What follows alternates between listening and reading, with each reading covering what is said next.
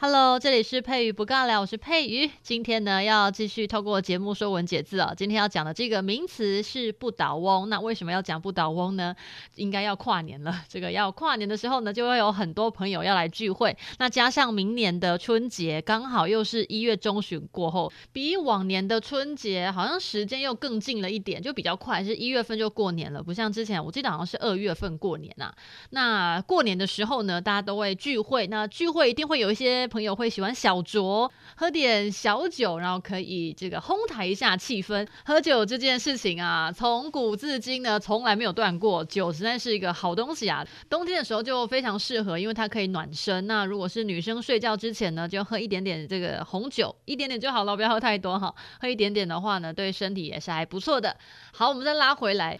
喝酒有时候会需要有一点小玩意儿来助兴哈，绝对不是女生帮你倒酒。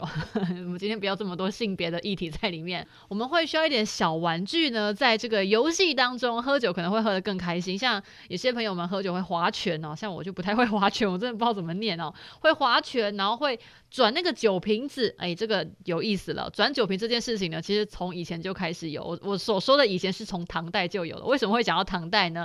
终于要讲到今天的主题了。今天要讲的。内容是不倒翁，那不倒翁到底是什么东西呢？大家应该现在对不倒翁的印象就是怎么样都推不倒，然后是一个娃娃型的，不管它是长什么样子，反正它就是推不倒。那我们把它统称为不倒翁。不倒翁它其实。一开始的发明，它是一个劝酒的用具，劝人家喝酒的用具哦。为什么是劝酒的用具呢？其实作为玩具，不倒翁的形象，它应该是要有胡子。我我记得我以前看过的那个不倒翁了哈，它就是长了胡子，然后嘴巴那边大笑，然后是一个老人家的形态，是一个老翁的形态。然后你不管怎么推它，就是会翻来摇来摇去，上下摇晃，然后都会站着，就不会倒下来。然后小朋友就很喜欢玩它，因为怎么样推都推不倒，就会觉得很好玩。那现在我们在市面上。看到的这种不倒翁呢，它其实也不能讲它是不倒翁，但是我们都把它叫做不倒翁，那是因为它不会倒。那至于它有没有那个翁的那个形态，就是长得老人家的形态，那就真的不一定了。像我就有看过那种小小兵啦，还是迪士尼系列啦，就长得圆圆的很可爱，它还是招财猫的。现在要过年了，很很多需要那种。就招财的那种小幸运的玩偶会放在桌上啊，还是放在柜台，在迎宾室啊，然后让大家可以看到，就觉得诶很有喜气，觉得很不错的地方，就是那种不倒翁还蛮常出现的哈。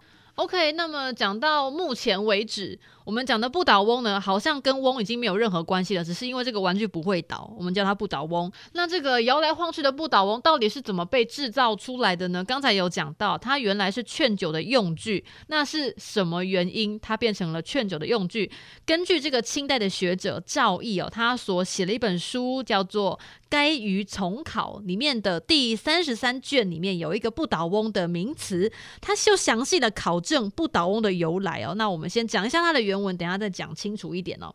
他说：“儿童嬉戏有不倒翁，胡子作醉汉状，虚其中而实其底，虽按捺旋转不倒也。考之直言，则唐人已有此物，名酒胡子，乃劝酒具也。卢汪连举不第，复。”九胡子长篇以寓意，序曰：寻商之壶，听人旋转，所向者举怀，颇有意趣。然倾倒不定，缓急由人，不在酒壶也，乃谓之作歌。按此则其形制与今所谓不倒翁者正相似，特其名不同耳。好，讲的这乐乐等，我们翻成白话。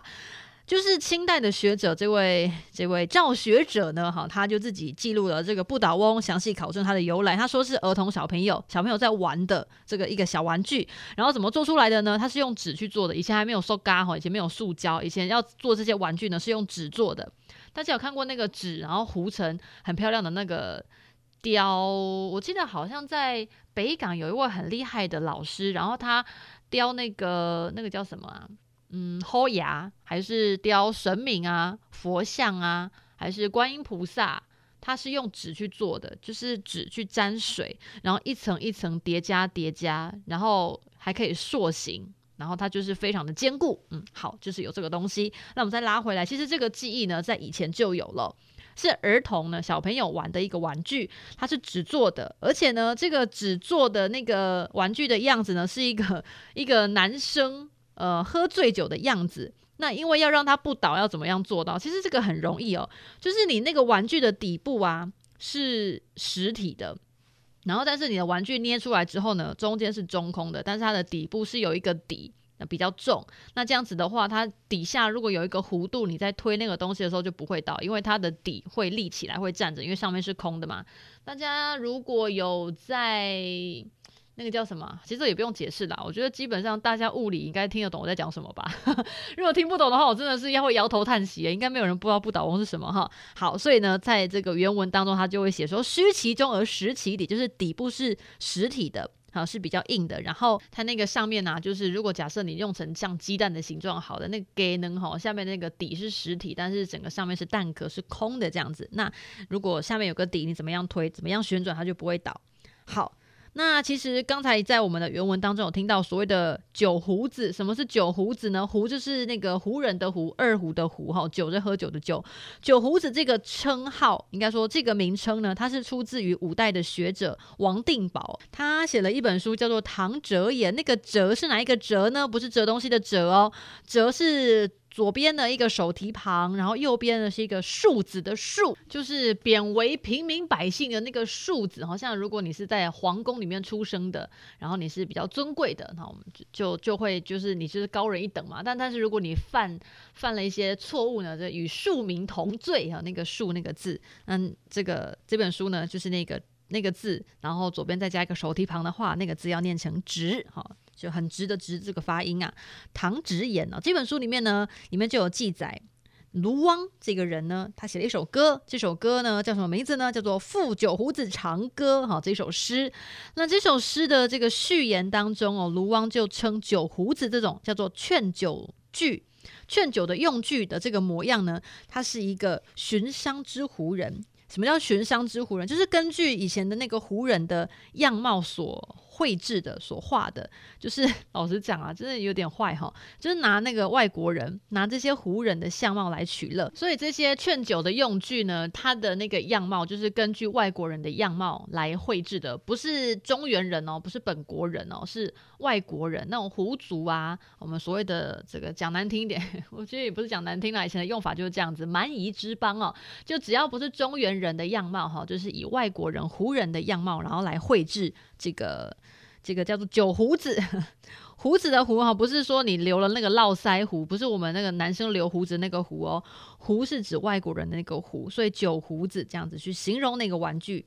那北宋的这个呃窦格哦，这这个人这号人物呢，在《酒谱》这一书当中呢也有记载，他说：“今之试酒令，其类尤多，有补醉仙者为渔人，转之以止席者。”好，那这个愚人呢，就是偶人呐、什么是偶人呢？就是那个玩偶。那个玩偶的意思就是刚才讲的那个酒壶子，所以在这个酒谱记载里面呢、啊，他就讲到说，其实以前的人喝酒那花样非常的多，酒令非常的多。你可以划酒泉啊，或者是呢，像我们现在的人啊，就转那个酒瓶哦，就是喝空的那空酒瓶放在圆桌中间，中间不是个转盘吗？然后那个酒瓶不是很咕溜，那你这样在中间旋转的时候，酒瓶停下来的时候，那个酒瓶的口如果对着谁，谁就要把某一道菜吃完，还是剩下的酒就要喝完，那就会发现。这喝酒玩酒令啊，就有各种劝酒的活动，在以前就非常的多了。那这个玩法就有讲到，不倒翁就出现了。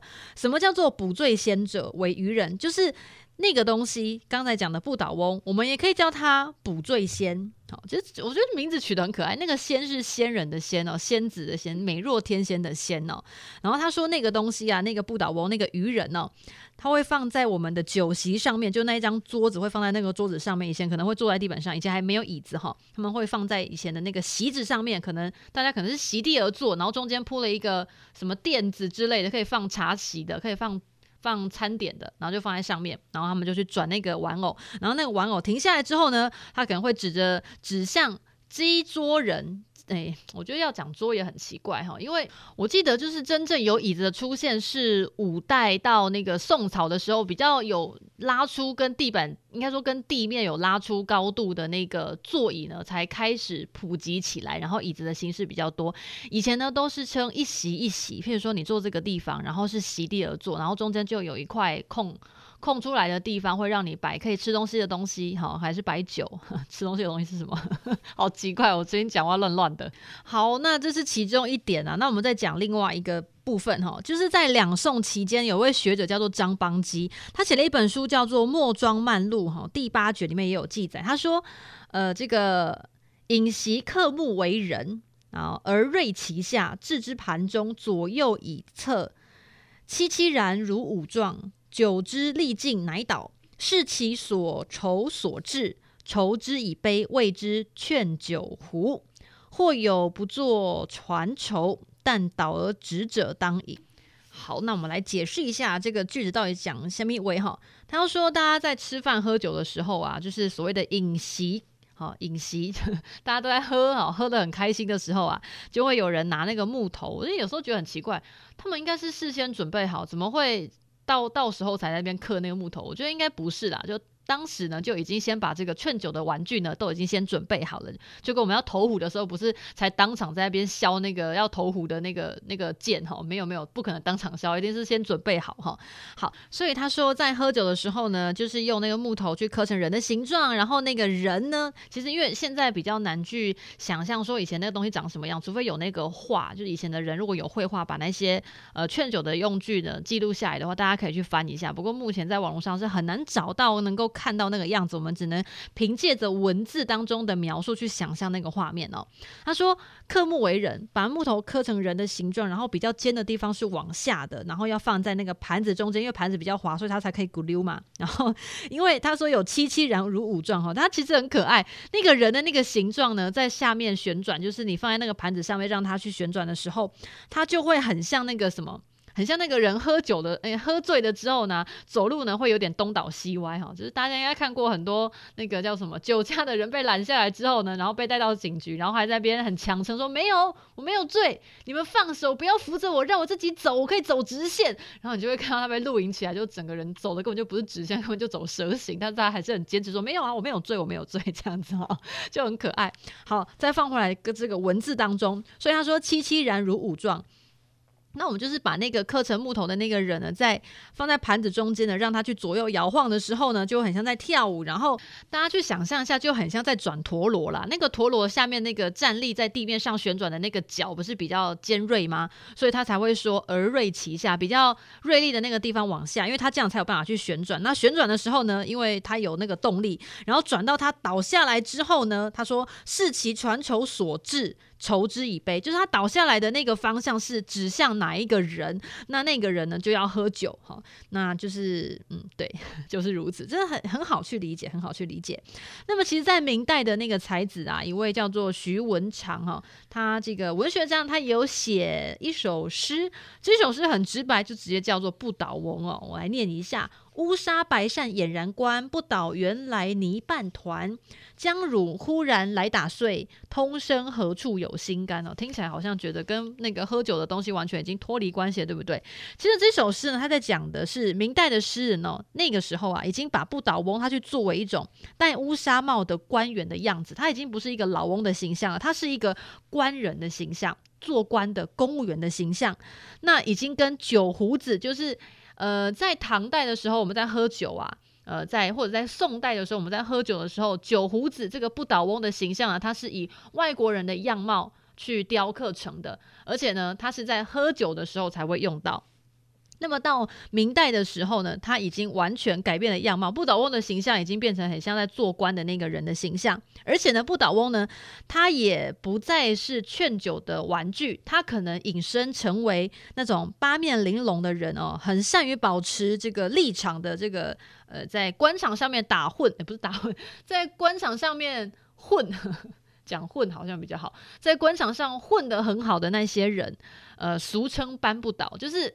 你怎么样去弄它？哈，它就是永远屹立不摇。所以呢，我们在明代的时候，你看到那不倒翁的形象，它可能不是酒壶子的形象，它不是胡人的样子，也不是外国人，它就是戴官帽、乌纱帽的那个样子。而且不倒翁呢，它已经不单纯了，它被形容成搬不倒，那还有另外一层衍生出来的意思，就是这个人没有什么心肝。我们刚才有看到那首诗嘛？他说：“当官的人呢，不是应该要为黎民百姓去付出吗？但是呢，诶，你会发现这个这个玩偶把它打碎了之后，这个官员你把它打开了整个这个破心肝之后，你会发现他根本就没有心，他根本就只是一个呃。”在他的世界过得很好，然后你怎么样弄他，他都不会倒。然后他到底有在为这个社会付出吗？为这个职位上面应该所负的责任去努力吧？哦哦，并没有，他活得很快乐，他让你很痛苦。你骂他没心没肺，把他打开来看，他的确是没心没肺哦，他就是站得稳稳的，但是不太关心你。嗯，所以在明代的时候，不倒翁的形象呢，已经不再只是单纯的劝酒的玩具，他就已经变成了是一个讽刺这个有点尸位素餐，然后。就是对百姓很不好的官员的形象。嗯，好，那今天呢，就是讲不倒翁这个由来啦。中间讲了很多诗，不知道大家有没有就是觉得听得有点 头昏脑胀的？不过我是觉得还蛮有趣，所以跟大家分享不倒翁的由来。它原来是劝酒的用具哟，不是说放在那个门口啊迎宾的柜台那边让大家说，啊，hello hello，欢迎光临欢迎光临那个意思，并不是哈。它其实原本是劝酒的用具。那现在呢，已经转化成它的样子的，不是老人家的形象，不是老翁的形象。其实好多那个卡通。可爱的人物啊，我真的看了超想收集的，真的是觉得，嗯，我曾经想过说，如果我把不倒翁全部放在，对啊，刚才有讲过，就是放在我的房间，然后在那个书柜上面，还是那个小架子上面，然后摆一排，就就很可爱，然后地震来也不会掉。可是又怕地震来，如果真的掉下来，不是摔碎了，不是很可惜吗？又把它粘住。可是如果把它粘在粘死在那个架子上面的话，又失去它不倒翁本身的意义了，就觉得很可惜。